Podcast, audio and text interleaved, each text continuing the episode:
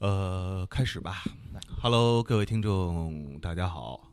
哎，呃，坏蛋调频。然后今天这个搭档呃五三五五不在啊，所以呢就照例啊，请这个闲班电台的小明同学过来帮忙，一起做这期节目。大家好，我是小明。对，然后呃，小明儿是我身边啊，我认识的朋友当中看电影看的这个最多的一个人。然后呢，去年的有一天吧，我记得我。去他家，然后我问我说你最近看了什么好的国内的电影？然后他给我推荐了一个电影叫《新迷宫》。对对对。然后后来我回去找来呃看了啊，确实特别特别的不一样，应该说是。然后呃，结果这个导演今天就来到了我们的节目当中，哎。嗯，大家好，我是导演辛宇坤。辛玉坤，然后与此同时来的还有辛玉坤导演的新片儿啊，《爆裂无声》的制片人高一天。呃，大家好，我是高一天啊，没说错名字是吧？因为初次见面，有时候怕怕怕怕怕怕说错了。对，我应该更难念吧？呃，是这样啊，其实那个呃，我知道《新迷宫》这个片子之后，我就马上去查了导演怎么称呼，然后我就放弃。这件事儿了，对，因为坤字是认识的，然后玉字呢也是认识的，新字呢也是认识的，但是当他们成为辛玉坤三个字的时候，没有就是说原来那种不在习惯的那个语境语境当中，然后就会，我想问您一下啊，导演，这个呃有多少人叫错过您的名字？就是叫错过您觉得最邪乎的？我觉得首先是这样，就是习惯了，因为从小到大上学一直都是老师点名，就是张三到四到，哎，然后老师我在这儿呢，在这儿呢，哎，就从小就习惯帮老师去解围，啊，对，所以就怎么叫的都都觉得还行。然后其实他们基本上叫不出来，那个肯定就是我了。哦，嗯嗯嗯，那这个名字是少数民族吗？还是一个？哦，还真不是。我这个姓，我去研究过，好像是发源于江浙一带。江浙一带，对，不知道在哪一辈儿上，可能是犯了什么事儿，然后就被发配边疆了。哦，就远到了内蒙古。哦，怪不得新导长得这么秀气，一点不像一个蒙古来的人。对，像长在那种，但是汉族。对，然后呃，四月四号那天的《爆裂无声》就上映了。呃，推荐大伙儿去看啊，因为我提前已经。看了，然后非常非常的好看，尤其是喜欢吃羊肉的朋友们，一定要去看这部电影。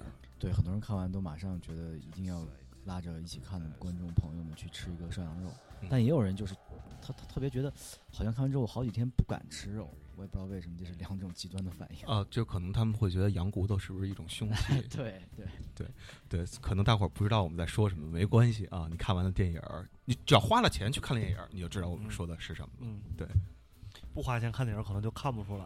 不花钱看电影也可以，就是等这个片子下了线之后俩月，然后就可以什么爱奇艺之类的地儿。这个看到，其实说到这儿，我会我会想说，这个电影有点点特别，就是因为我前两天走路演嘛，然后跟很多观众做一个交流，大家都会发现这个电影里面有很多的细节的铺陈，其实对于电影的读解有很大的作用。嗯，但是这些细节其实你在小荧幕上是看不到的，对，你在小的屏幕上是看不到的。打个比方，呃，比如说呃，很多道具的那种构图，还有道具的一些用意，当观众在大荧幕上看到这些道具细节的时候，它其实呈现很大的一个样式，你就会觉得它对于最终理解影片的主题很重要的一个信息点。嗯，但你在小屏上看的时候，其实那些东西都被忽略掉了，你看到更多是对白，是表演。嗯，对，这就是我觉得可能一个大荧幕的大电影和一个一个视频或者这样的一个方向的电影的区别。嗯嗯嗯。对，在感官上吧，它需要进入到电影院的那个空间里面去，其实会有一些和在小屏幕上看的时候很大很大的不同。嗯，这也是这个新电影里面我们再去强化的那个部分。嗯，就是导演通过我们摄影所有的美术的创作部门，包括音乐一起来去打造的一个，就是可能对于我们来说是电影感的一个一个通。通俗或者说概括的一个叫法吧。嗯，对，说刚才您提到这个音乐了啊，这音乐是一个叫小雨的人，对吧？啊，对，小雨。去做的，正好也是我们一老哥的呃朋友，我们老哥叫周凤岭，周凤岭啊，周凤岭老师这个是做乐队的，然后他上张专辑《北京一九八六》，一九八六，然后里边有那么几首歌也是这个小雨做的编曲，对的啊，我好奇啊，就是我特别好奇这人都是怎么认识的啊？呃，小雨实际是我的一个朋友啊，对，呃，然后呢，最早认识之后知道他是做独立音乐，然后做很多很就很特别的那种质感的音乐，然后也听，就觉得还，因为我其实，在音乐上的涉猎是很很很窄的，嗯，听到之后就觉得还挺特别。后来在做《爆裂无声》剧本的时候，我们也在一起聊，然后他说他将来可能想要去学电影的配乐，嗯，因为我觉得其实就可以有更多的合尝试合作的机会嘛，嗯嗯。那后来他远去爱尔爱尔兰了，嗯，然后偶尔大家有一些来往，然后也推荐一些一些电影的原声，我会发现其实他跟我的一些在电影上的音乐上的审美，慢慢的就相相一样相知一样了，嗯嗯。我在想呢。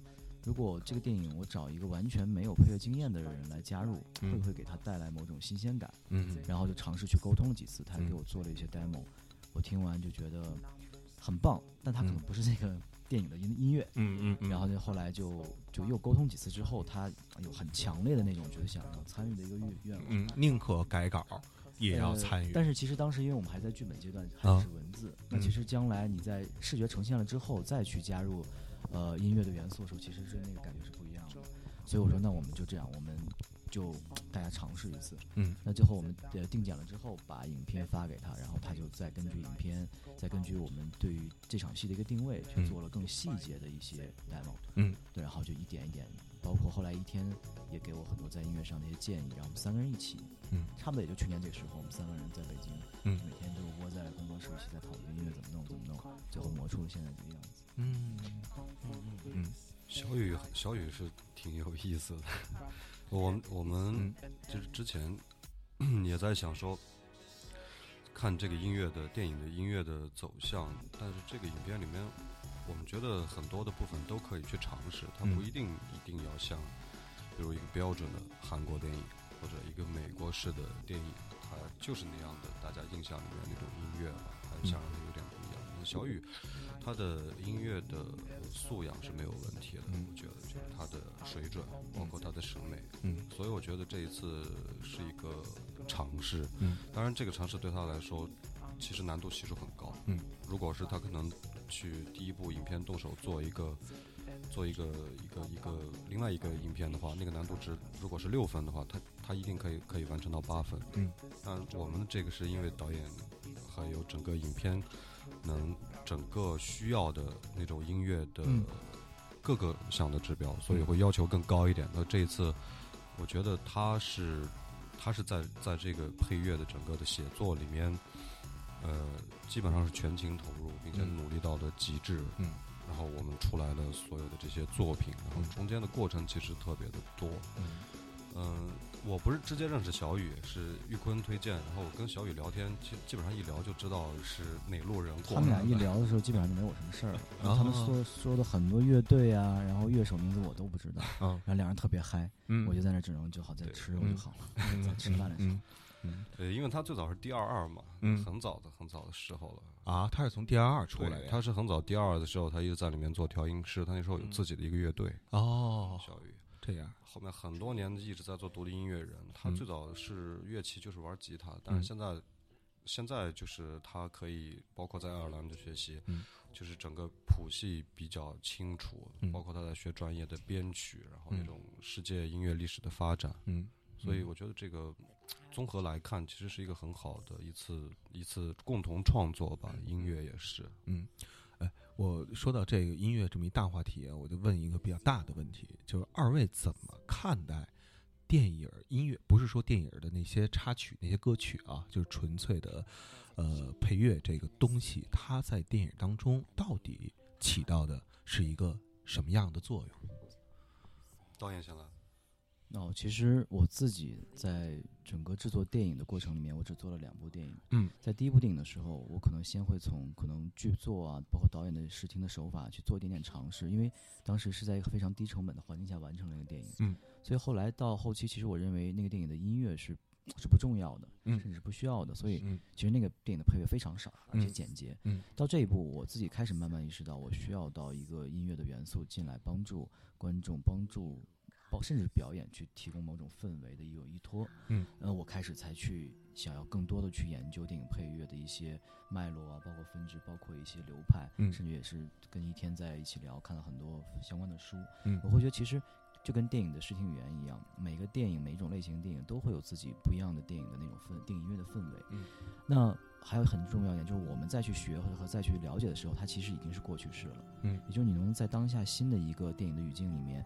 能对电影的配乐有新的认识，嗯，所以我觉得当当这些东西灌在脑海里面的时候，我突然觉得可能这这个电影就给我们提供了这样一个机会，嗯，因为小雨其实没有那样我们俗称的那种所谓的行业的经验，嗯，那我也其实没有一个对于配乐的一个既定的认识，因为它应就是它应该到底是怎么样，我也没有那个概念，嗯，所以这样两个相对对对于这概念都比较认识少的人在一起，可能就做出来一些不一样的东西，嗯。那确实，我们在后来路演的过程中，也听到很多观众一起来就说：“哇，导演，你这配乐真的很棒，你能不能讲讲你的这个想法？”但也有观众他就会觉得，你的配乐给的很重，给的很满，然后好像干预到了我的观影。嗯，所以这真的是可能每个观众对于配乐、对于音乐的那种感受是不太一样的嘛。嗯，但我自己会认为呢，作为一个新的作品，可能我们也希望在听觉的元素上也让它不太一样一点。嗯，而且其实，在整个的过程里面。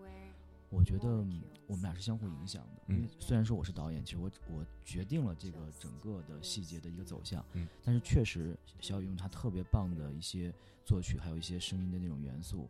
打动了我。嗯，我们其实开场有一场戏，原来是很复杂的一个剧情线。嗯，但是他那个音乐出来的时候，我觉得特别棒。嗯，我说那这样，我要保留你这个音乐的原型和那种力量感，我为此改了剪辑，啊，让那场戏变得更简单、更符号化。但因为他那个音乐到位了，就是说音乐已经起呃起到了叙事的作用。对对对，我尤其我觉得对于很多迷影型的观众，他其实在看的时候，也不光是希望通过台词那么干瘪的方式来了解剧情。嗯，如果你在视听上通过镜头语言，通过呃，声音包括音乐的元素，能给到他那种更触及心灵的感受的话，我觉得更有意思。嗯，呃，这个如果总体来聊的话，我觉得非常有意思，就是音乐，因为刚刚导演玉根讲视听语言嘛，视就是影像，听就是整个电影的听觉的感，这个感官里面的，那个里面不仅有音乐，还有你环境的声音，还有音响的设计，还有声音的设计，其实。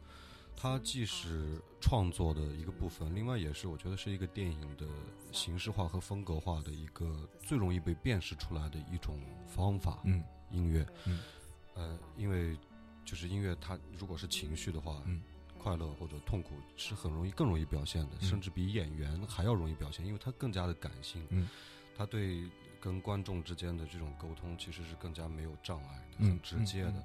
但是对电影来说，比如说像莫里康内最早的电影西部片，然后我们一聊起来，其实我觉得大部分人可能先想到的是他那个口哨声，然后那个西部片那种风格。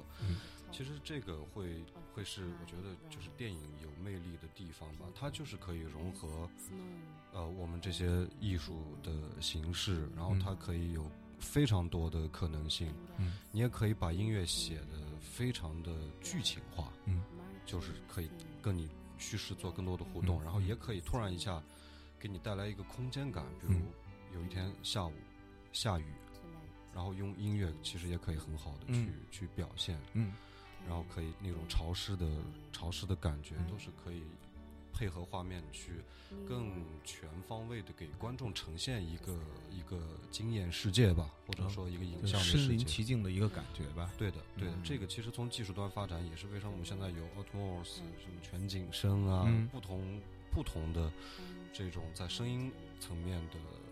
电影电影院里面的新的更新的配置吧，嗯，它比如有三十六个声道，然后所谓的这个全景声环绕式的，嗯，都是我觉得都是在还原那个真实吧。但电影就是这个里面非常重要的一个元素。那对我们的影片来说，呃，我想举几个例子啊，就像这些年里面会有一些新的尝试，包括张健，嗯，FM 三去做张扬导演的那个新片《挂在皮绳上的魂》，嗯，那个音乐是他做的。然后白水也在做曹保平导演的哦，嗯，就是上一部影片的配乐，嗯，呃，很多我们独立的音乐人小何也也在有一些合作，大家开始慢慢的去有一些非。就是非电影产业专业的配乐师，当然以音乐家的形式加入到电影创作里面。我觉得这些这些更多的合作，包括也包含我们跟小雨的合作，我觉得都是想去促成嗯一些更有活力的活力的创作的主体，然后能够参与到电影里面吧。嗯，因为其实做影片的话，嗯。就是制片人的这个跟玉坤这个是第一步，但其实做电影音乐我已经做了好几部电影了。嗯，音乐的部分也是我介绍不同的呃不同的，不管是乐队还是音乐家来合作。嗯，您都跟谁合作过？呃，我邀请花轮，嗯，花轮来做了三部电影。花轮是武汉的后朋后后后摇是吧？对啊，啊，花轮武汉那后摇，很多年没出专辑的时候，对对，很有意思，因为我们是很好的朋友。嗯。我会有一些适合的电影，我会邀请他们来去试一试，先写一些 demo，然后跟导演看一下，感觉对了就可以来做。最新的一个作品是《大象席地而坐》，嗯嗯嗯，那部影片里面所有的配乐都是他们写的，都是花轮写，花轮写非常好。其实这个就跟他乐队的风格没有关系了，就是更多的，而且他能明白电影需要的是什么，不是我要。回到我我我在做自己乐队音乐的时候，一定要要给出的一个，比如后朋啊，或者说后摇，我知道，给他这种风格性的定位吧。然后这这个是其实最近的做的一个项目吧。然后还有包括周子阳导演的《老混蛋》，嗯，那个老混蛋就是老老寿，老寿对老寿，老寿的配乐是宋宇哲写的，宋宇哲写的那个也是我我觉得。我觉得可能很适合宇哲，然后就尝试着跟他聊了聊，嗯，他也很感兴趣。看完影片了之后，就跟导演一起去写了老寿的配乐，嗯，所以这些我觉得都是很好的尝试吧。包括小雨这一次，嗯，我觉得蛮好玩的。大家在里面其实都在学习，都在进步，嗯，然后越来越清楚吧。嗯，这种尝试，尤其是我觉得对电影来说，对当下的电影，它需要有更多的方法，或者说更多的展现的。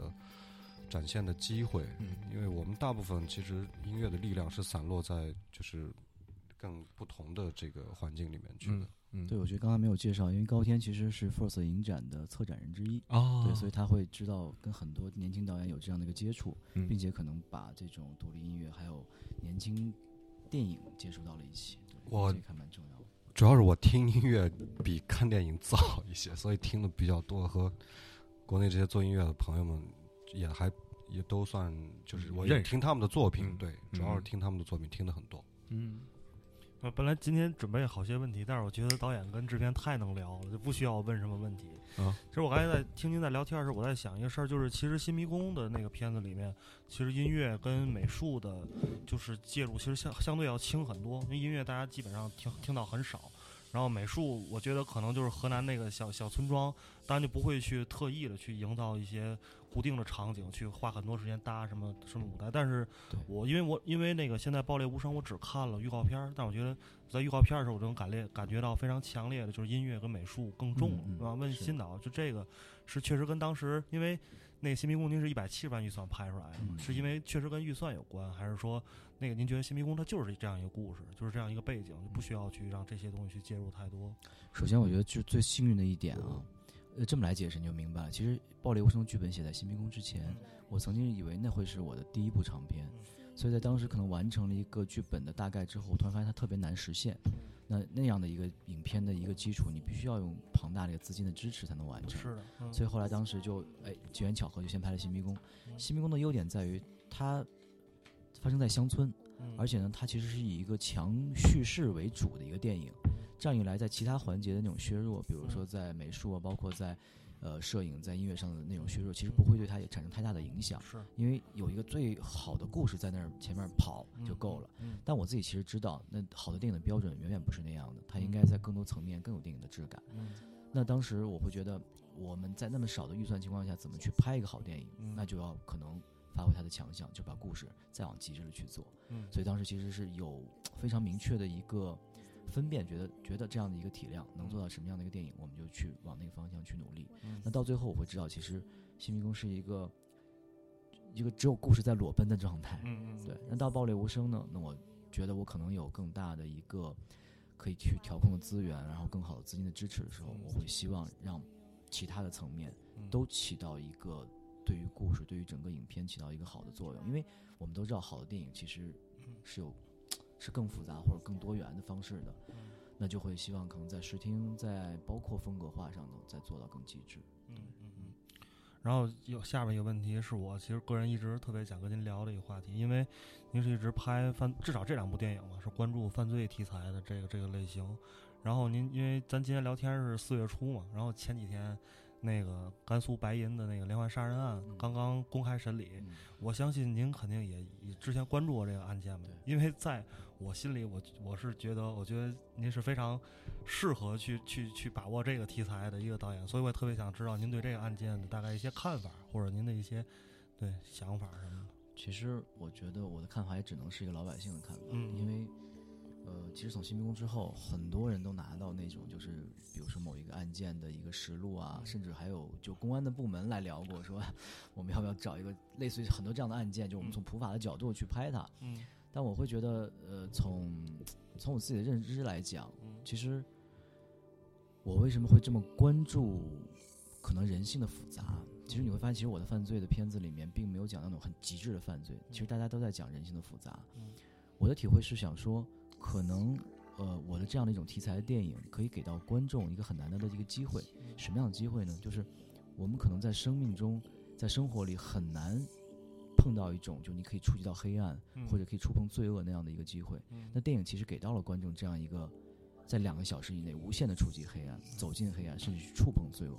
但最后你可以安全的回到座位上，这样的一次心灵的游历，我觉得对每个人的那种触动和那种。和那种我觉得刺激远比就是你感受到的那种视觉上的刺激或者心灵的刺激要来的更有利一些，因为这这种游历对你的感受力的那种增强，还有对你就让你对社会的理解力也会在变得不一样。那将来有天你可能你在你的生命里面对这样的选择的时候，你会觉得好像我曾经在电影在文学里面有过这样的一次游历。我觉得那个体验那个体会会帮助一个人的成长。我觉得这可能是这样的作品这样的电影的一个初衷。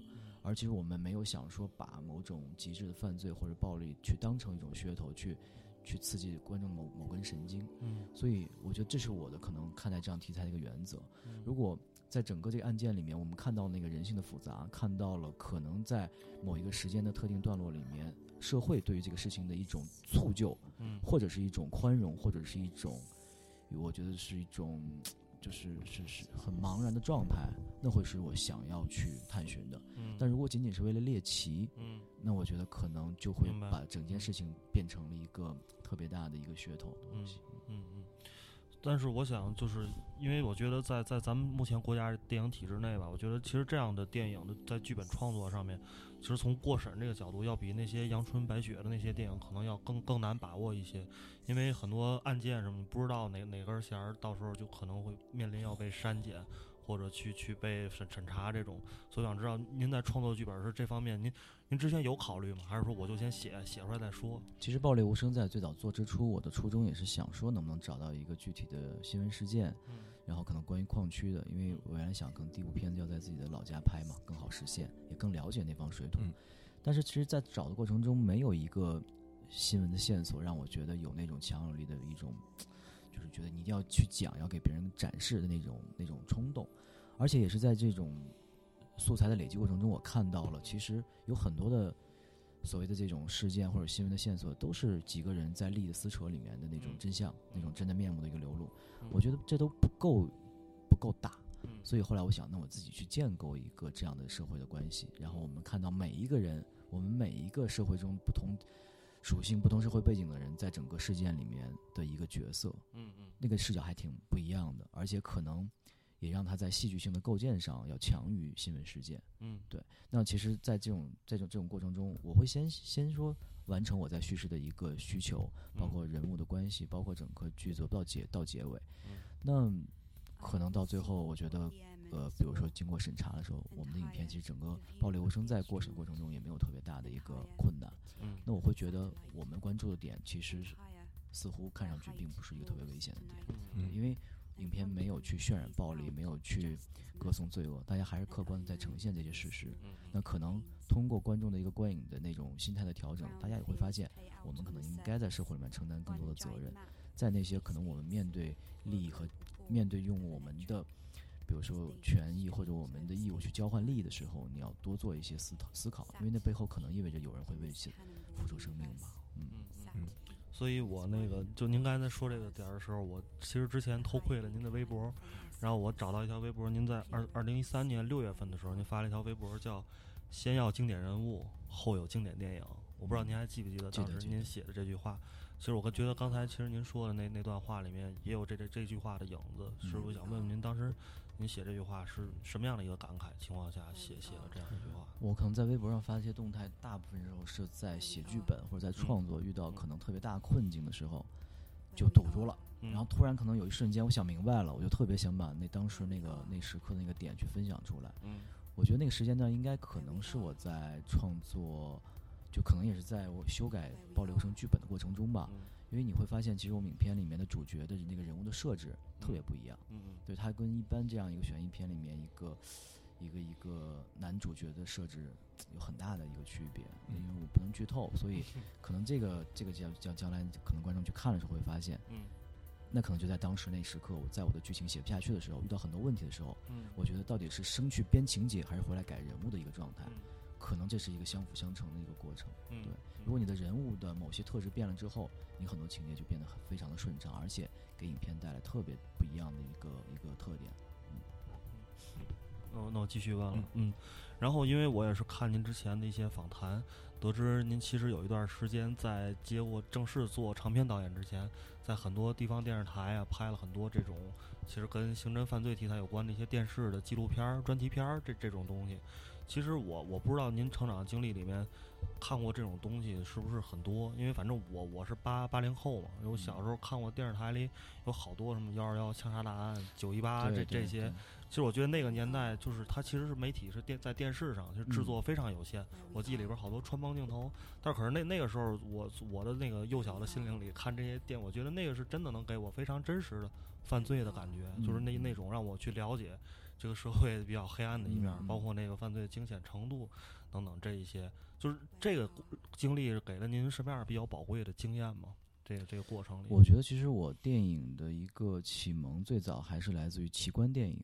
嗯，对我会对很多，比如说像像像《星球大战》啊、《侏罗纪公园》啊这种电影，最早让我觉得，我觉得做导演做电影人很有意思，可以去做很多天马行空的东西。但你后来在成长的过程中，你开始接触更多更更多种类的电影。然后呢，再包括你自己的成长，然后你开始接触社会，看到很多真相之后，我突然觉得韩国电影给到我特别大的一个一个冲击，因为可能比如说相通的或者相似的一些地域性、一些民族性的东西，包括可能在他们的电影里面，你会看到很强烈的一种社会的呈现、社会问题的社会话题的呈现。那可能电影在那个环在那个语境里面，它不光是一个娱乐，不光是一个电影本身了，它起到了更多的作用。我觉得，哎。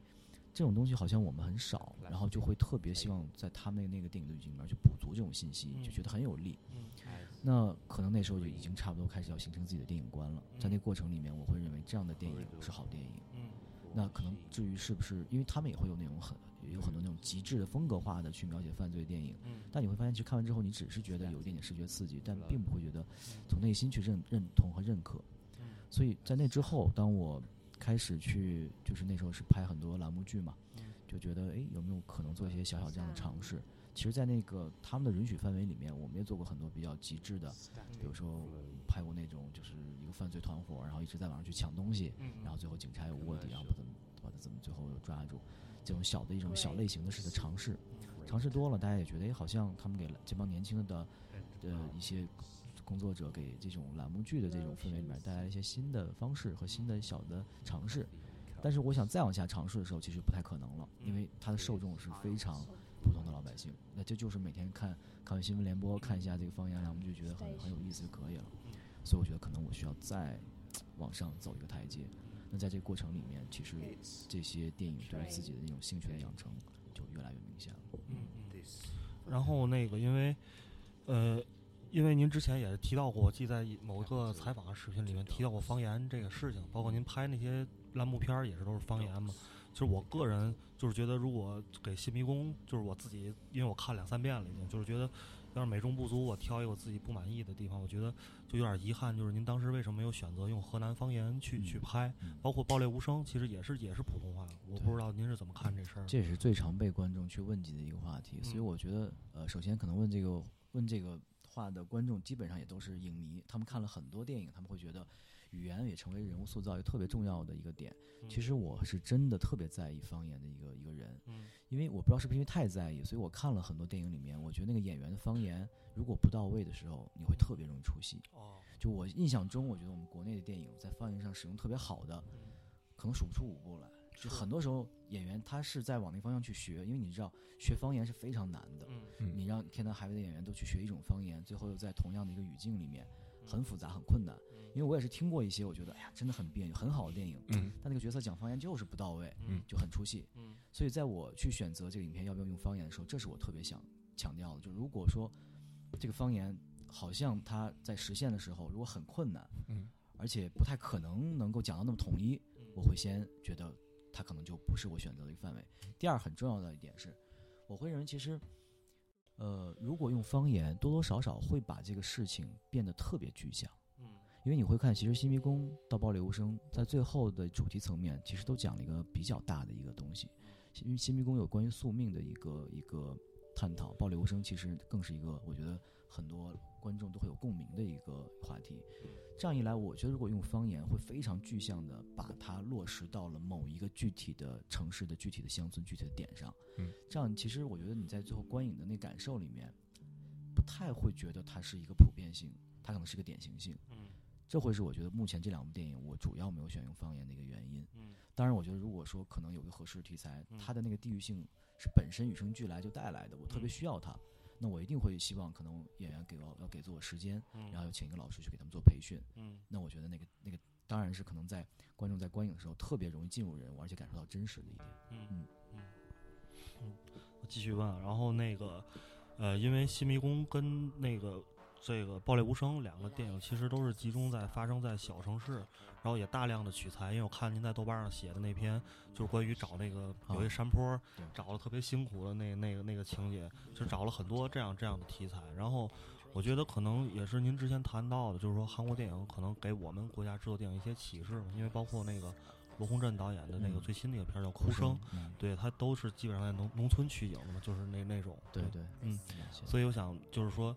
您会一直坚持这个，就是说，就是因为现在我看，包括去前年的那个《烈日灼心》，它整整个其实也是在这些小城市里面去取材，然后关注这些小人物。对，您觉得这会是未来中国的，至少是犯罪或者是这种呃惊悚题材的一个走向吗？您觉得，就去小城市找故事？首先，我觉得其实导演在创作之初，首先会希望整个这个故事所发生的环境让观众有很强烈的共鸣。嗯，这就是为什么有时候有的电影你会一看上去就觉得它很出戏，因为它所营造的是一个想象中的一个城市或者是某种社会的一个状态，你并不认可。而可能我们今天生活中大部分的人来自于这些就很简单的城市，所以当那个取景你会看到很老的楼、很旧的小巷的时候，你会有强烈的共鸣，你会认为这个故事是真实的。所以这是可能我们在。一个选材或者选景的初衷。那另外一点，我会觉得可能在从某一个角度来讲吧，就是可能在这样的一个写实的呈现的时候，才能让这种事件、这种故事更让你觉得有可信性。因为如果我们把它架空，架空到一个高楼大厦里头，可能如果你的主题又跟这些没关的话，我觉得那其实能够有共鸣的观众会非常少。嗯那再另外一点。我觉得可能再慢慢再过到下一波，或许我们这方面的一些变化又会回流到城市。嗯，我觉得我不太好说，因为我自己的两部电影其实是有点巧合。嗯，暴流声在做的时候，你会发现它其实也不不是一个完全是乡村的。嗯，它整个穿过了繁华的城市，然后到。复杂的城镇，然后到贫瘠的乡村，再往里面走是山野，再到最后其实整个财富的一个核心就是那些矿产。这其实是当时想做这样一个故事的一个初衷。你会看到整个这个人物线索和整个地域性的一个关联。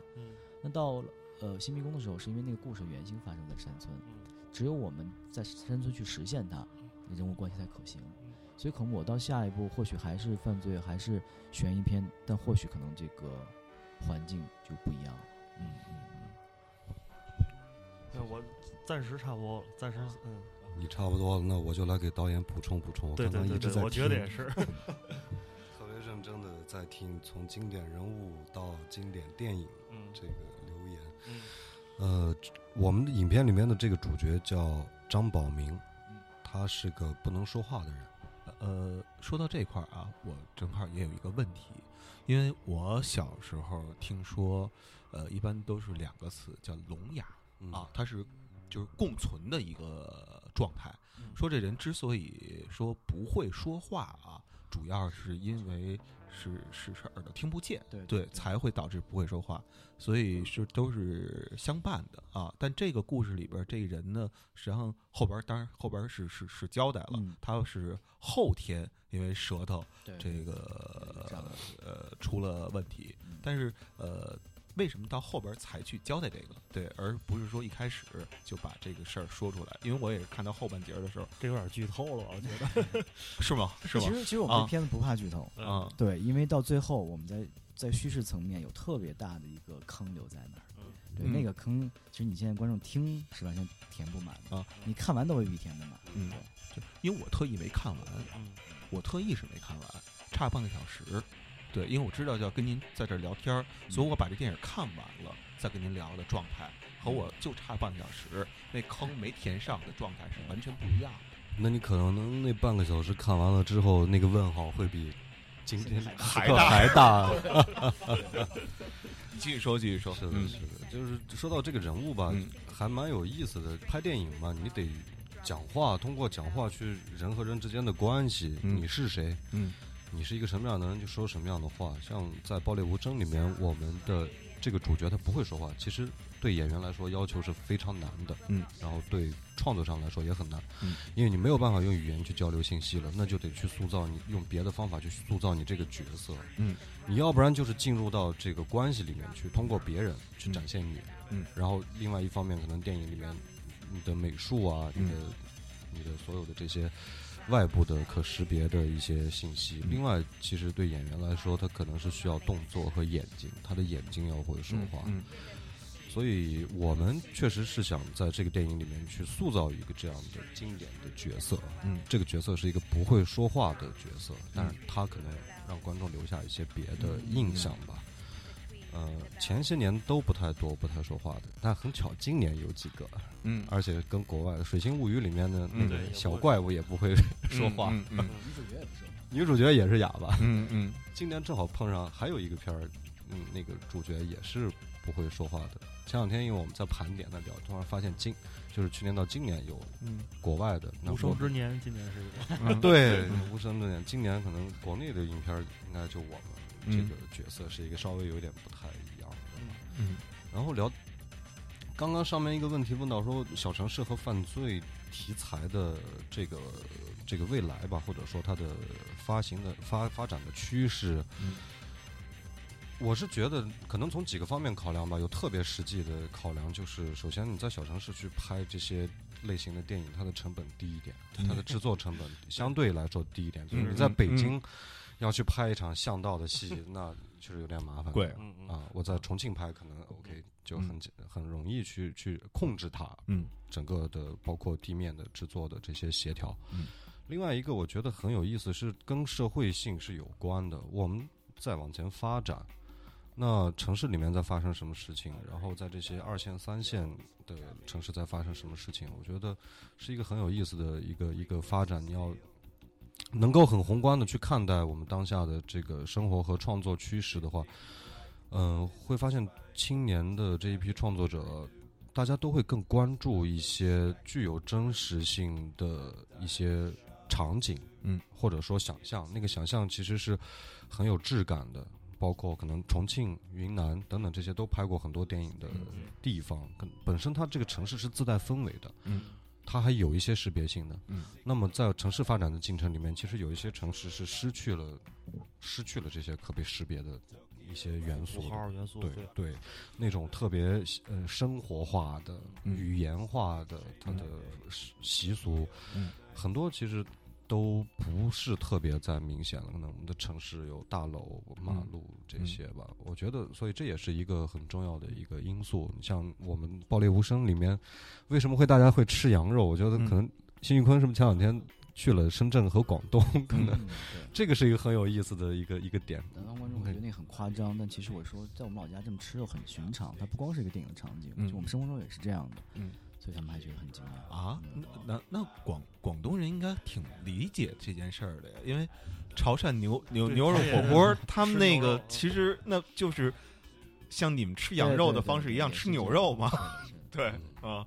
然后还有哪儿？刚才说说成成成都吗？还是什么？你像重庆啊，啊，那城市很有特点，它是那种山，然后很多路是其实建在山上的道，嗯而且因为历史里面，它在历史上还是国民党的当时在用的一个很重要的地方，它建了很多很很很现代的建筑，对，其实跟那个地方的市井的气息，这个是一个戏剧性，嗯嗯，就是我们刚刚前面在聊的那几个问题里面，我都我觉得都会有这种戏剧性的元素吧，包括犯罪题材的。这种它本身是一个强戏剧性的题材，嗯，这种强戏剧性其实就是就是对观众来说，这个故事会很好看，它有无限的可能性。嗯，那比如说白银案的这个所有全，可能不仅是我觉得全中国了，很多很多地方都在关注，它先天的就会是一个一个那种题材性，它在前面了。但是可能对坤儿和我们的相对来看的话，我我们会想期待说看到它再往下，再往下，再往下是什么原因？嗯嗯。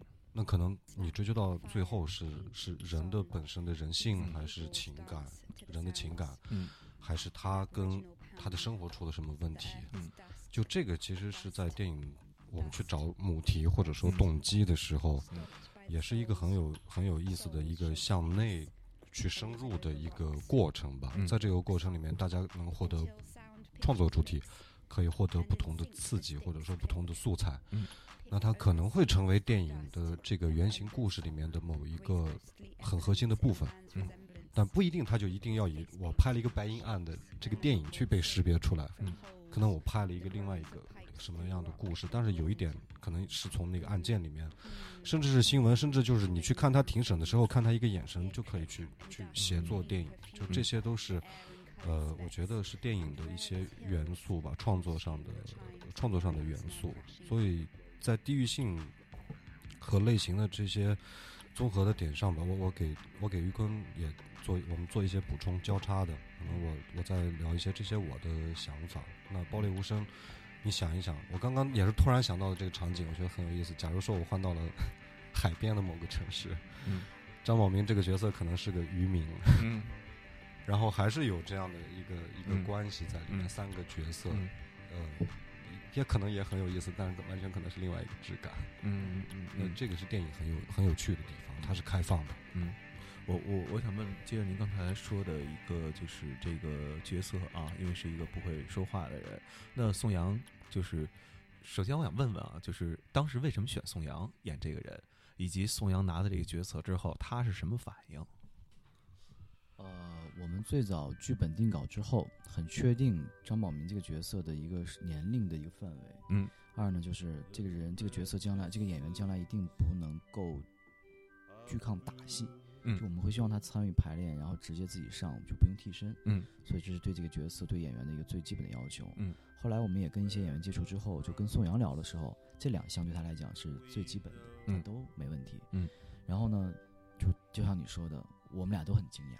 嗯，我惊讶在于，因为之前在徐浩峰导演的电影里面，他是那样一个很硬朗的状态，然后就是觉得，诶，好像那个感觉还挺合适。但见本人之后，夏天，然后穿的非常的阳光，然后很挺拔，脸也很白，嗯，我一下就觉得啊，好像跟我设想不太一样。他呢也好奇，你为什么要找我？我从来没有过一个什么农，别说农村，他的现代戏其实都演的很少，你为什么给我这样的一个角色？你考虑到我？然后我们俩人就都愣住了，然后聊了聊，聊了聊，聊聊之后，我还有一个特别大的困惑，就是孙杨的嗓音真的很好听。我觉得我的角色不说台词，好浪费 这个演员，浪费资源。对，然后聊了聊之后呢，其实这一聊，我觉得心里面就有个瘾就在这儿了。因为通常我们在找演员的时候，选演员的时候，要不你就一定会找一个这个演员曾经有过这样的一个方向的一种诠释。啊，你会心里比较有底，觉得他有过这样的一个基础之后，哪怕在那基础上去变一变，或许就是你要的人物。但如果说你找到一个他从来没有过这样的诠释，他完全是个空白，在这个地方，其实也很过瘾。就是你，如果你往前走一步，他就是个拓展。他也看到这一点，我也看到这一点，我也会希望，哎，我的一个很经典的角色，帮助演员在在戏路上有拓宽。他也会想说，其实我也希望能有什么好的角色，慢慢改变一下我在观众心目中的一个印象，然后也让别人看到我更多的可能性。啊，于是两人一拍即合。还有很重要一点就是，他确实很喜欢这个角色，他给我们特别大的一个空间，嗯，给我们时间也很够，就是你怎么来就想怎么来怎么来啊。然后，但是呢，当然你心里还是没有底啊，因为毕竟作为一个电影，你不能那么草率的就打赌去决定这个事儿。嗯。后来我们两两人都觉得，要不要我们来试一次戏？嗯。我们就在差不多认识大概半个月的之后，我说我们安排好机器，我们你来，我们试一下戏。他也很同意。其实按道理，像宋阳，就是。就是就像我们这么沟通完之后，你说你还有质疑，还要试戏，我会觉得其实有些演员是不愿意的。啊，对，他说没有问题。他说我也想，其实一样，演员也要看导演，你是怎么样一个沟通的方式，我是不是吃你这套，对吧？别到时候咱俩前面聊特好，到现场不是那么回事，完蛋了。嗯，所以我们就很坦诚的说，那我们就试一次。试之前呢，我也会希望他最后是能成功的。所以我跟他讲，我说你在呃来的前天晚上，你最好别睡觉，你熬一下。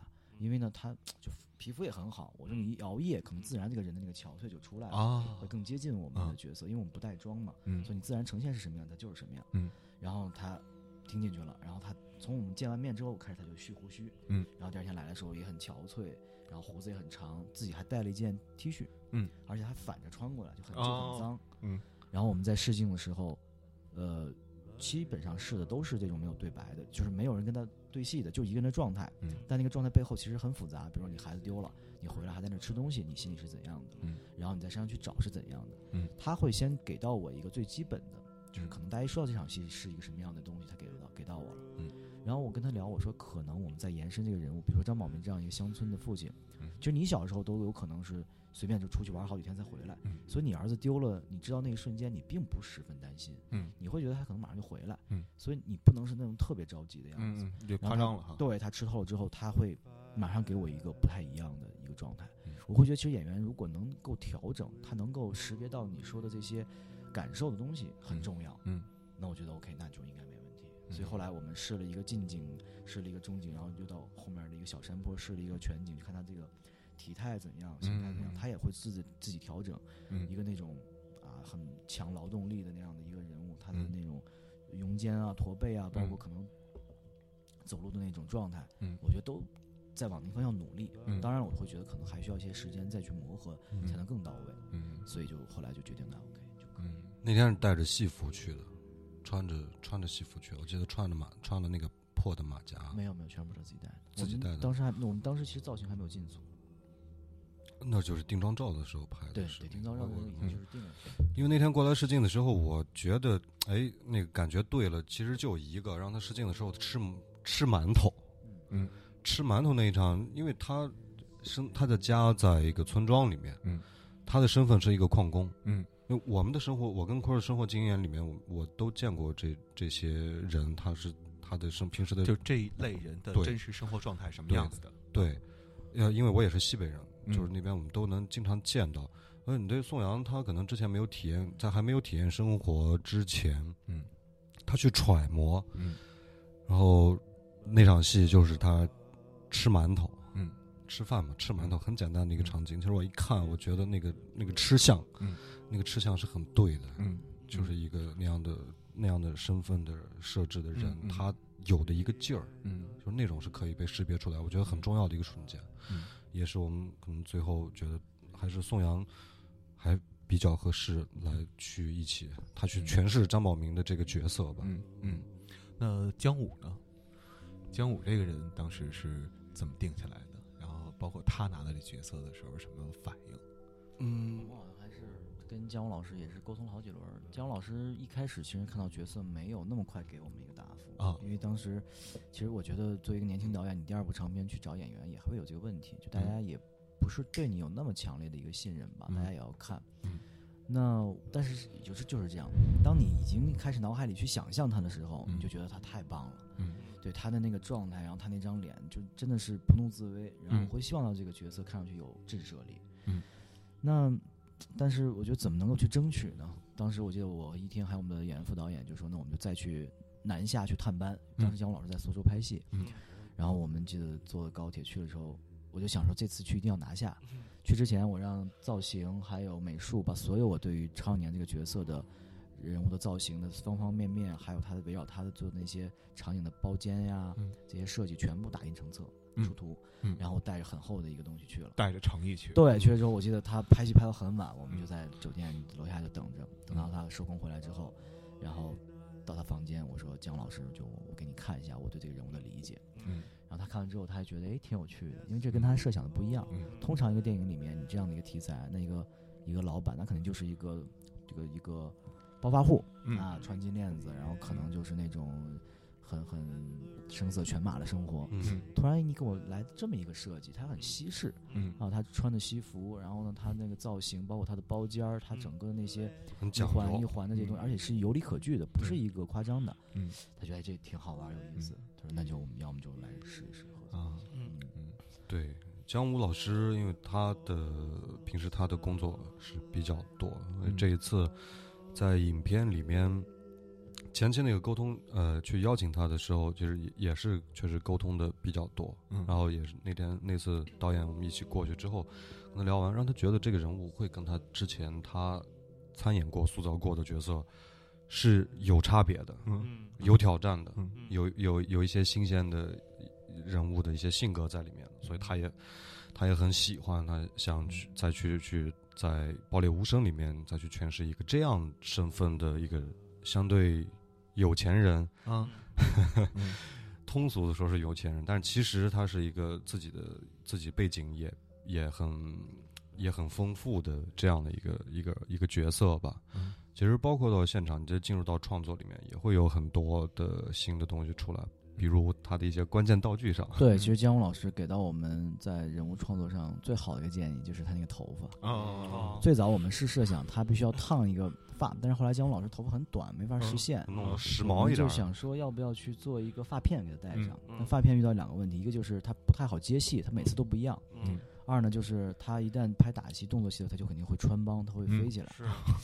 后来姜老师说：“哎，要不咱们这样吧，反正你所有的外就外部的给他增添这些衣服也好，造型也好，都是其实他自己掩饰自己的一个工具。嗯，那不如头发也是，就他很向往那样的一个东西，但他没有，嗯，所以他就自己就夹了发片。嗯，然后突然觉得，做一个做一个迷影的一个导演，你突然想到姜武老师在后面慢慢的这个真相被揭露的时候，他突然有天把头发摘下来了，那一刻多么的惊悚！是的，是的，我觉得好，那太棒了，然后赶紧就跟那个造型商量，我们直接改道具了。哦。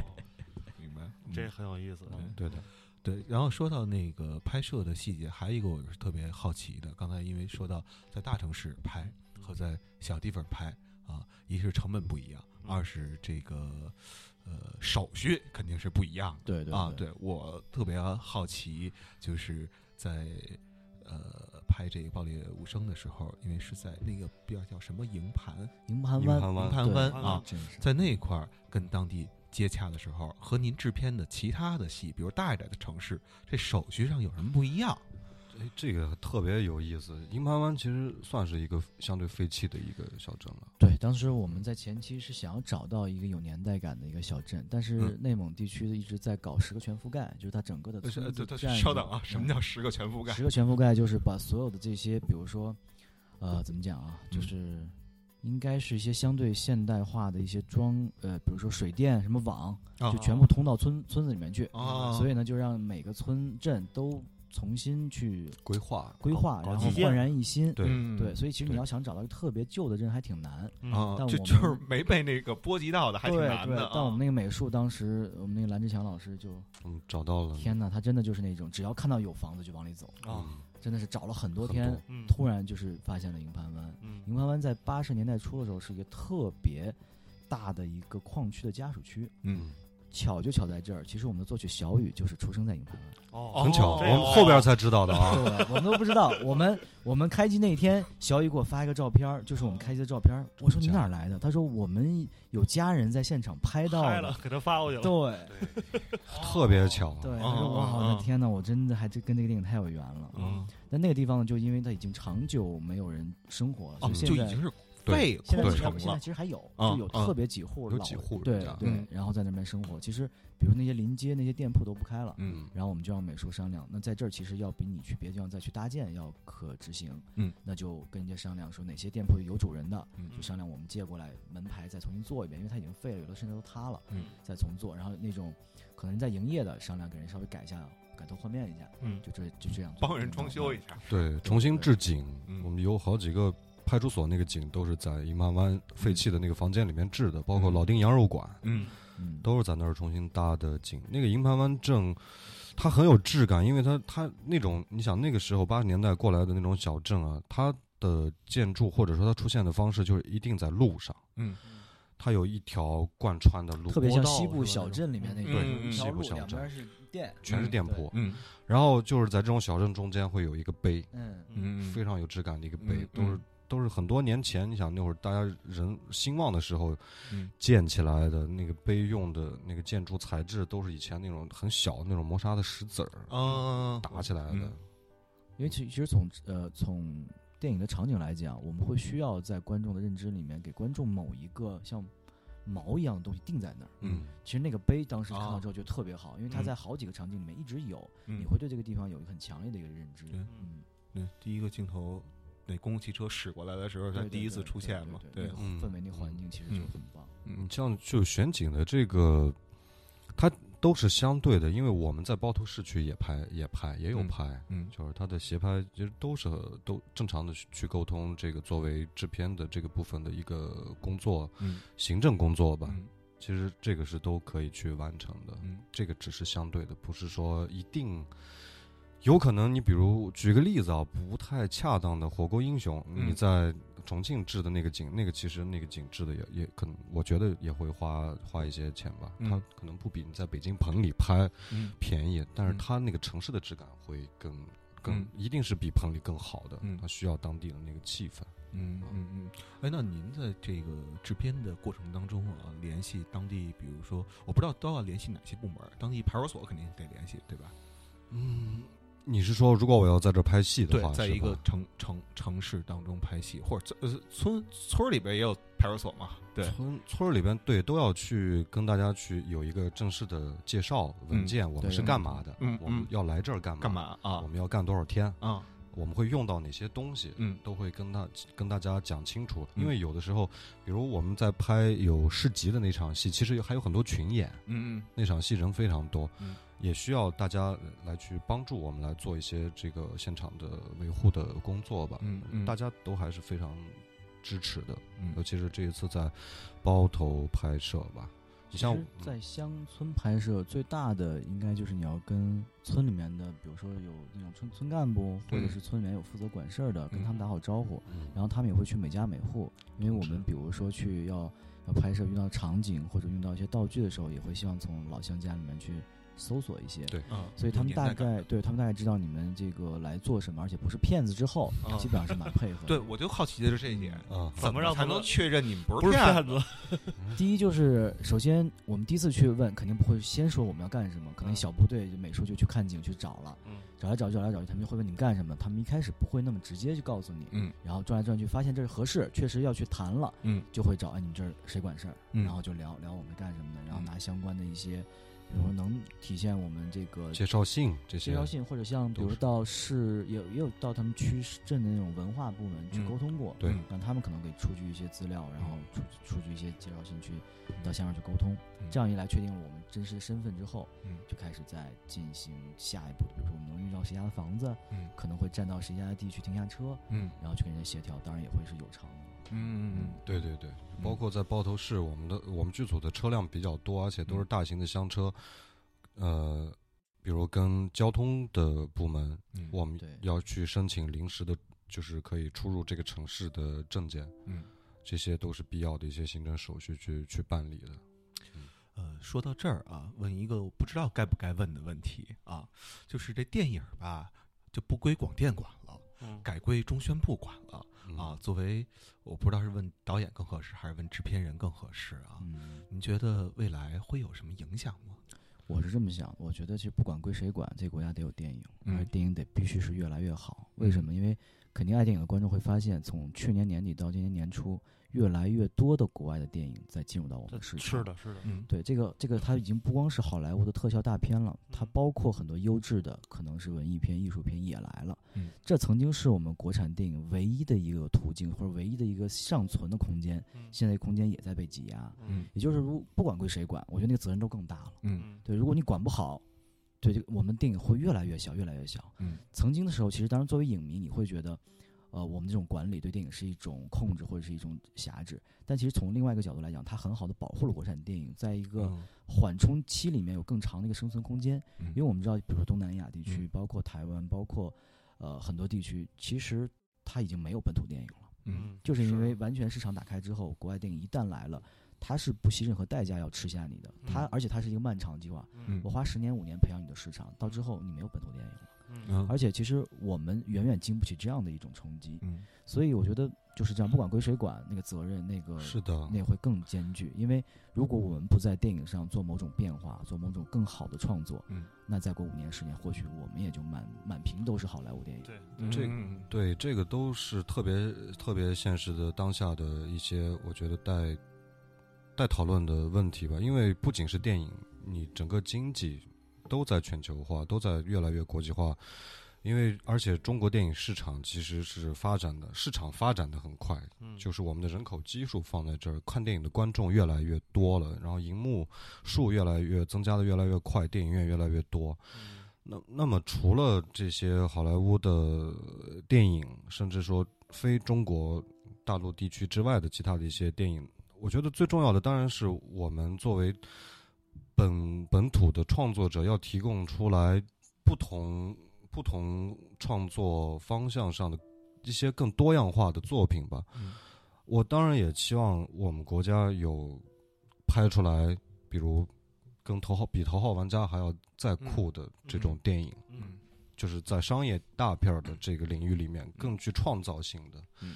然后更原生中国故事的这些作品出来，我觉得这是非常重要的，因为这些作品存在都有意义。这些作品在拓展着你的市场里面的一些，不管是技术标准，还是一些其他的方面。那么在相对中低成本的这个领域里面，那就是一定要有更多样化的一些作品呈现出来。有我我我可以讲一个爱情故事，我也可以讲一个犯罪悬悬疑。类型的故事，但是都能够有更好的作品出来。观众去电影院，我可以有选择。嗯，就是现在观众永远是观众，我我而且我觉得观众成长的很快。嗯，中国对，因为有了盗版啊，观众这个真的成长的很快。我我觉得就是真的是盗版对于中国影迷的集体素质的提高起到了巨大的。作用。对，其实对。曾曾经一度，中国呃影迷的心态跟中国球迷的心态是一样的，是的，就是呃，我要去拍这电影吧，就如何如何；我要踢这球吧，绝对不至于。对对对，其实不是，他主要是看了太多好的比赛了，他会总觉得我们踢的不够好。是是，人也是看了很多的电影了，总觉得人国外都拍成那样了，你们怎么还在这？还这样？是嗯嗯。我有我有一个关于钱的问题想问问制片，一个比较实际的问题，因为当时跟那个任江州您合作《新迷宫》的时候，一百七十万，当时我记得那个网上可以看到，你们算的很清楚，这三十万花哪儿，那三十万花哪儿。那其实那个《暴力无声》一下投资大了。我知道，我想知道您二位当时在这个钱上面就是怎么怎么算的。然后您作为导演，是不是也有一些俩人之间一些妥协，或者一些俩人一些撕逼吧？就是说，这这钱我这就就就得花在这儿或花在那儿。这俩人当时有没有什么有意思的事儿可以说说？我要突然想起，还真没有。因为包括这个电影，我们从剧本阶段到最后发行整体过来，我跟我们的制片，包括出品方。特别的沟通的顺畅，就是因为大家总会觉得导演会比想要更多，然后可能制片方会这个钱上有瑕疵，因为你最终可能预期的市场在那儿。但我会觉得可能一开始，因为我们是在 Force 影展的并驰计划、并驰实验室去孵化这个项目，所以一开始大家希望要作者性，希望要到这个作者最最有特色的那个部分。这样一来，我们在前期就没有考虑过我们要在市场端有要需要到多大的一个一个诉求、一个野心。嗯这样一来，其实我们所有的预算的合理的花销都在直播上。我现在其实想到的，我们最大的花销来自于置景。嗯，我们大量的内景其实是美术的部分，对，因为只有那个景，你才会看上去有电影质感，实景里面很难呈现。嗯，对我我刚也想了一下，我跟导演就这个预算的事情，我们没有白没有红红过脸啊。但是有可能这不也不是一定是一个完全的，但是都是相对的吧。我觉得，因为是我们在开始做这个做这部影片之前，很多基础的出发点是步调是一致的，主要是电影观一致，对电影观念是一致的，而且对电影的理解相对一致，所以在具体在执行的时候，呃，都很清楚，非常清楚，跟跟新民工是一样的。其实每个部分我们大概有多少钱，有多少钱的预算，都是很把块儿。块儿式的都画下来，在这个范围里面，我们尽量的去达到自己想追求的那个质量。因为这个影片《爆裂无声》，我们是有意识的要追求一些追求工业标电影的工业标准的。所谓的这个标准，就是它可能呈现出来，观众看它的摄影、它的美术，就是影片整个呈现出来影像里面的这些所有的物件儿、所有的场景，它是要有。一部分真实性，同时它又是属于电影的电影的那种呈现，因为它不一定，嗯，我觉得是不一定一定，比如我拍一个房子，就是一个房子在这儿了，比如矿场的那个房子，那就是我们建的呀，对，做矿场那两个房子是我们搭建的，因为当时那现场的位置特别好，但那地方没有房子，我们说那我们必须给你砌个房子，然后人那个矿主就说。那行吧，那就是你们房子就按照标准房子给我们盖，盖好了你们走，房子给我们留下。啊，那我觉得没问题，就无非在这个就是搭建成本上稍微多一点，嗯，而且其实也是安全的嘛。嗯，我觉得好像我举个例子可能就能明白了。嗯，因为我记上当时其实我没概念，但当时我们开机前有一个朋友也是一个导演，然后正好在内蒙，然后他说想来探班来看一下我，然后呢。当时问我你到了吗？我说没到。然后他说：“哎，你们今天、明天不是开机，你怎么过来？”我说：“我们做那个依维柯，跟着组一起过来。”我说：“你们都这么大制作了，导演还做依维柯？”我说：“这很正常呀，对啊，对。包括整个，后来拍戏过程中，我们整个导演组，然后都是大家坐一辆车走。对啊，嗯。所以这也说明，其实我们每一分钱花在了合理的地方。是的啊，虽然它的呃，可能感大家感觉是一个更大的制作的，可能有更多的预算了，但是其实还是。要很合理化的在使用，我我们都是从那个环境里面出来的，不会，呃，突然一下感觉 你你可以呃可以去自由的去使用很多的很多的预算了，但其实预算都是要呈现在电影里的。你刚刚讲到哭声，我还是讲一个哭声的例子。哭声其实制作成本非常的高，但是你根本看不出来它呈现在哪儿了。我告诉你，那个哭声里面那个村庄是全部都重新做重新做出来的，全部都重做的，那个是。罗洪正根据自己记忆里面，他小时候跟奶奶在一起生活那个村子，嗯，重新制的景，那个其实是花了他很多预算，但是那就对了，那是电影里面他最主要的场景，这个是而且其实你看得见的，这看不见的。今天其实我们很多电影的那个制作预算里面，就是你看不到，嗯，对，嗯，你看到的都还是很浮、很浮夸的一些很塑料式的东西，嗯嗯。嗯嗯。呃，还有一个问题问导演啊，这导演吧，一个片子吧，可能有时候相隔一年比较快的啊。然后有的呢，可能就是相隔数年啊。对，像就是您在拍完《新迷宫》之后啊，就到筹备拍开始拍这个《爆裂无声》之间，作为导演，就这个这个群体都在忙些什么啊？对，这是我特别好奇的一个事儿。当然，有些导演会说我忙着闭关啊，准备下一部作品，但是谁信呢？啊，就是。你总得生活吧？对对，这是我好奇的一点。对，嗯，首先，其实，在新迷宫的做之初，那基本上到了一个人生最低点了。哦，是吗？对 对。然后呢？所以做饭的家，对，所以到最后，新迷宫所有带来的，我觉得是荣誉也好，还是赞赏也好，我都觉得是一个持平。因为我曾经比自己还要低，并没觉得是往上爬了，只是爬上来了，终于。所以那之后，呃，包括后面，因为我们在一四年。拿完奖，然后得到认可之后，其实，在漫长经历一年的时间，最后在一五年才上映。嗯，那过程里面就大量走影展，嗯，就去了很多影展去做交流、做放映，然后也让更多的行业知道我们这个片子，也帮助制片人想把这片子推到市场端。嗯，所以做了很多功课，做了很多努力。当然，后来新迷宫，因为我们拿到了，比如说华沙电影节的大奖，然后有一些奖金。制片人也分给我一些，就能让我们维持一个生计。嗯，那再往后，差不多到影片上映之后，嗯，那那时候在那之前，我们就已经确定了做《爆裂无声》的一个一个规划了。嗯，所以陆陆续续有时间就开始要做剧本，然后开始去去想到一些可能后期筹备的东西。嗯，差不多你看一五年我们十月份上映完之后，一六年的五月份我们就剧本定稿了。嗯这差不多一年之间就是完全是在改剧本了。嗯，然后那定稿之后，我们陆续筹备。你其实你看，我们整个电影的呃那个就是完成的实现的周期特别顺畅。嗯，因为我知道很多年轻导演一个剧本拿在手里面转好几家公司，四五年可能都拍不了。嗯嗯，我们可能从剧本定稿，然后筹备，在一年之内完成了。嗯，对，其实还是节奏比较快的。嗯，还有问题啊，想问高老师，对，就是因为您还有另外一个身份啊，就是 First 影展啊，您能介绍一下这个？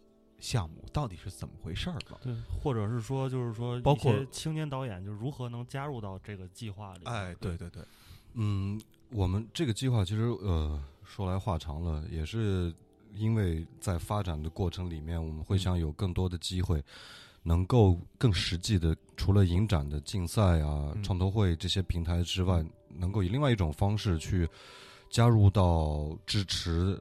这些有才华、有想法、有态度的导演、青年、青年的这个导演群体，进入到实际的创作的一个一个系统里面去吧。所以我们成立了这样的一个平台。其实它是一个实验室，这个实验室也是跟爆裂无声的它是融合在一起的。包括我们在倡导的一些电影的实验的实验的精神、探索的精神。嗯。然后中低成本的这样的一些我们预想的计划，其实都是在去实践它。嗯，那么具体的方式，可能是我们肯定是这个是会选择导演，他已经。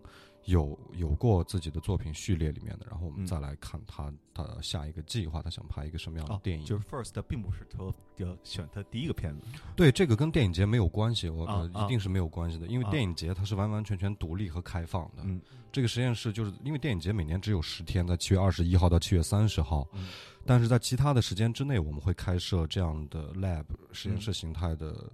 跟导演去促成更多的创作机会吧。嗯，像除了并池计划之外，嗯，我们刚刚还有成立了 First 实验室，这个是从剧本的这个端口去，也是选剧本出来，然后有更长久的一个规划，帮助大家去打磨剧本，然后你再拿着剧本，可能我们再去找投资。嗯，因为这个都算是在影展之外的我们的这个青年成长部分的一些。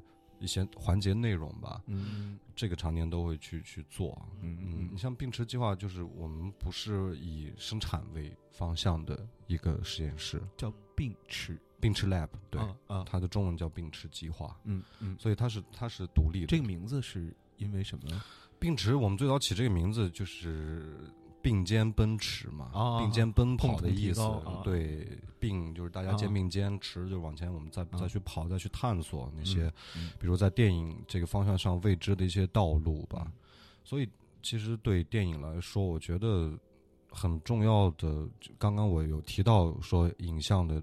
多样性电影作品，在在自由创作这个领域里面的多样性，我们可以有很艺术化的、很很很自我化表达的影片，也可以有更多的担当。嗯，像《爆裂无声》，我们可能就是属于有一个更深刻的一个关系在里面。这个也都是留给观众一起在电影院里面其实去汇合的一个这样的初衷吧。嗯，就是有很多东西我是留在电影院里面的。其实这个。电影的结束是要在跟观众见完面了之后，不是在我们拍完电影的时候。嗯，电影拍完了，剪辑完了，我们把后期全部都做完了，它没有结束。它的，我觉得它真正结束的终点是跟不同的观众见完面。路演结束才算结束是吧？对，就是上映嘛。上映，上映。嗯，比如他见到了一万个观众，一万个观众对这个电影都会有不同的感知的。我觉得一定是这样的。嗯。对，其实从导演的角度来讲，就电影最终完成不是在剪辑台，而是在观众层面。就有一些东西你还是在那个地方发酵出来的。嗯，对，他是绽放了一朵花，还是点开了一个涟漪？我觉得那个还是最终最终的一个电影的结果。嗯，因为时间也差不太多了，最后就问一个呃问题啊，就是呃这个《暴力无声》也路演也走了一些站了，你遇到过的最奇怪的观众的问题啊是什么？嗯。其实我先吐个槽吧，就是你还记得吗？我们在百老汇那一天最后一个提问的扎辫儿那观众啊，记得记得，对，这端了杯红酒，很有形式感。嗯，呃，看暴力在蒙马吗？对啊，就是你那天我去那天，你在，你你你应该留意。我我我我是提前走，我十点钟就十点哦过一点就撤了，就是扎一个马尾辫，拿了一瓶红酒，拿在里边边看电影边喝红酒。我看应该片看完之后喝的也差不多了。哥们最后提问，慢悠悠的起来就是问导演说。呃，我们这影片里面那村长那角色，嗯，他为什么要说普通话啊？或者方言啊？或者刚刚你不是提问方言？嗯，可能他说他为什么说一口这个这个京腔呢？嗯嗯，然后，对，其实我相信他也肯定是我们这个节目的受众，因为一看就是那个范儿的，就很就很屌屌的。然后呢？其实我是这样，就像您刚才问的一样，如果真的你把它当成一个问题，我们是可以来探讨的。我会给你一个我的解释，当然你可以信服或不信服。但是如果你在那样一个状态里，已经开始是去揣测人心了，因为他后面已经说不是说你方不方言了，他在认为你剧组里面的运作是不是有什么黑幕？你为什么用这样的演员？他说你选这样的演员是不是因为谁给你塞钱了？对，就这样的。当当他这么聊的时候。呃，我觉得我不认可了，所以我用了一个更合理的方式把他怼了回去。啊，怎么说的？对，我觉得是这样，因为他说导演我是河南人，啊，哎，对你新迷宫在河南拍，然后我特别兴奋去看了，但我觉得我不认可，因为你没有用方言。嗯，然后我说是，我说真的是当时我们在考虑用不用方言的时候，我们也考虑到了河南观众的心态，因为大家都认为对河南观众有一对河南的这个地域有一些。歧视有一些对吧偏颇的一些理解，所以我觉得我们影片里面在展现人的恶，在展现人的复杂。如果我们还用方言的话，会不会让某些善于揣测别人的观众，对吧更更去定性呢？对对。然后然后我觉得他好像在那点头，嗯，看来他应该明白我什么意思。但是吧，这个特别不地道，就是。就后来想说，哎，你那么想听方言，你听听方言河南戏，对河南戏曲也可以，对对，你去听。然后转头上上那个豆瓣给我打了一打了一一颗星，导演没诚意。然后这种没听到方言，没听到方言。然后我对这就是这种。其实我我觉得我觉得就我觉得这个都都好玩都很有很好玩因为也想说就是真的什么样的观众都有。嗯，对你不可能说我们希望所有的人都说这电影好，那其实也是不对的，那也是偏颇的。嗯，那其实回到您刚才那个问题，我自己会认为，在整个的这过程里面，在路演的过程中。我其实听到最多的，或者我印象最深的，还是观众自发的对于这个电影的一个理解。嗯嗯嗯，那个是特别让我觉得觉得有意义的，因为这个电影确实给了你那个空间。嗯，那我觉得每个观众起来起来再说，我看到了什么什么这些东西，其实是这样这样的理解的。他在这给你去印证一下导演说，我说对吗？嗯，我说真的，我说你坚信你的一个想法。嗯，因为他们也都是因为可能来看路演的观众也都是很关注，很关注。呃，中国电影的一些影迷，所以他们会觉得通过这个电影，我们看到了另外一种可能性，嗯，也觉得哎，OK，这样的电影其实是我们电影市场里没有的、缺少的，也是必须要有的电影。嗯，对，那个我会觉得，包括我给我，包括给在场所有的观众，都是一个特别大的一个鼓励。对的，那天在广州站，我还专门请五条人去看了，去我请任科跟阿茂去看了，他们看完还回来跟我说。呃，广普了，我们很喜欢的啦。对，海陆丰口音，对对对，陆丰口音特别特别特别有意思。就其实你看，就是作品，其实他们跟观众的的是有交流的，而且就电影本身是开放的。我们觉得这个时候是，我觉得也是我们拍电影很重要的一个一个创作上的，甚至说为什么想要拍电影给观众去分享的一个很重要的起始点吧。嗯嗯。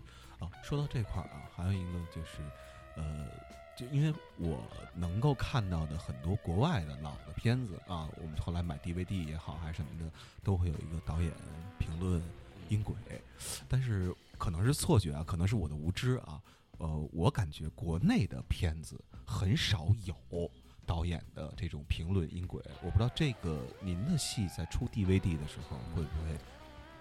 我特别喜欢看这样的盘。其实我知道，我能我们离我们最近的是谁啊？是彭浩翔导演啊。对他的几部电影在香港出音像制品的时候，他都试图去把特辑啊、制作的花絮啊，包括评论音轨，包括还有演员在一起的评论音轨都做进去。嗯，我觉得那也是其实，在迷影层面特别好的跟观众那种互动。嗯，但是你不得不说，其实大的环境来讲，我们整个在音像制品的层面来讲，是一个已经是没有这个市场了。嗯，所以首先在市场端没有这个需求的时候。你说我非得去做这个音像制品，就变得成本很高。嗯，那其实现在有的是是这样，在新迷宫的时候，我参加过上海一个影院举举办那场现场评论音轨。哦，这也挺好。对，就是他在现场，然后这一个小的音，给我一个小房子，那小房子是隔音的，然后我在里面看着我的电影，给大家讲这这个地方当时是怎么想的，或者有什么拍摄趣闻。当然来看电影的观众大部分是二刷，他会其实已经对电影已经有个理解了，然后他边看电影边听你怎么聊。嗯，对我觉得那个 也挺有趣，而且其实通通过那种方式，呃，观众。对电影的理解和认识其实又扩大了一步，嗯很好玩，特别好。我坏蛋调频，我们之后可以做一个爆裂无声导演评论音轨节目。对，这个可以特别策划。接下来就是录完节目之后，然后咱们可以好好聊聊，因为闲板儿经常会做一些就是放映的活动，包括在天津的有一个他们会有一个合作的场地，就是电影院。然后有的时候我还参加过他们，就是当时放。呃，猜火车吧，对，猜火车，因为猜火车二上映了，但是呢，本来想放的猜火车二，但是那天呢，猜火车二还没下到，然后就放了一下猜火车一吧。然后我我后来就是就是过去那个说了说，它里边呃电影里边涉及到一些就是毒品问题啊什么乱七八糟这些这些这些东西。我们之前放过什么片儿呢？放过科恩兄弟的《谋杀绿脚趾》，然后放过那个《洛城洛城机密》，然后还放过波兰斯基的《唐人街》，都是悬疑类型的。对对，然后我觉得这个是特别有意思，也是我特别特别想做的一个事情。呃，今天这个时间啊，差不太多了，因为导演接下来还要赶去电影的这个首映式，首映对，所以我们就不耽误这个导演的。没事，我最后我再做句广告，因为我前两天我一直在干一事儿。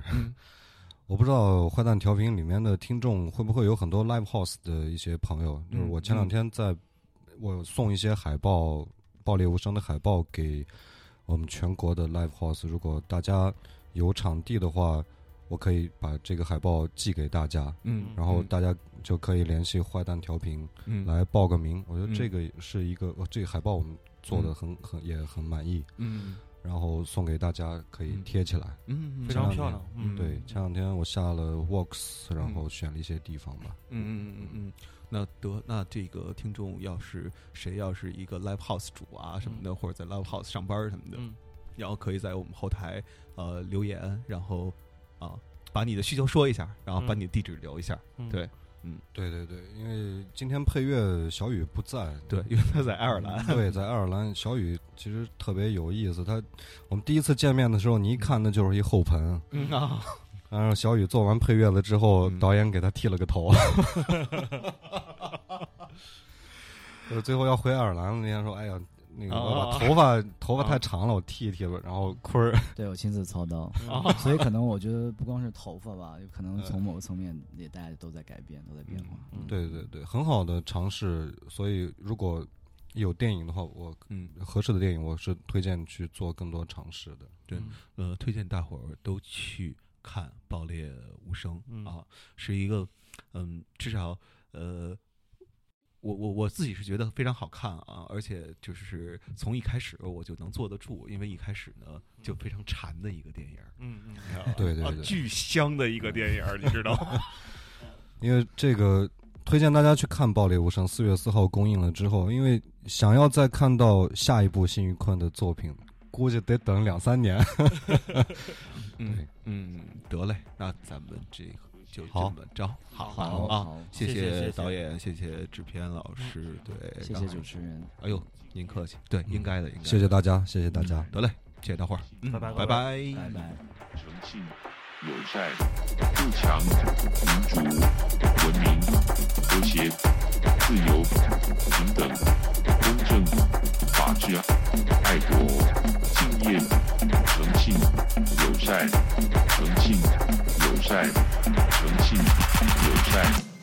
强、民主、文明、和谐、自由、平等、公正、法治、爱国、敬业、诚信、友善、诚信、友善、诚信。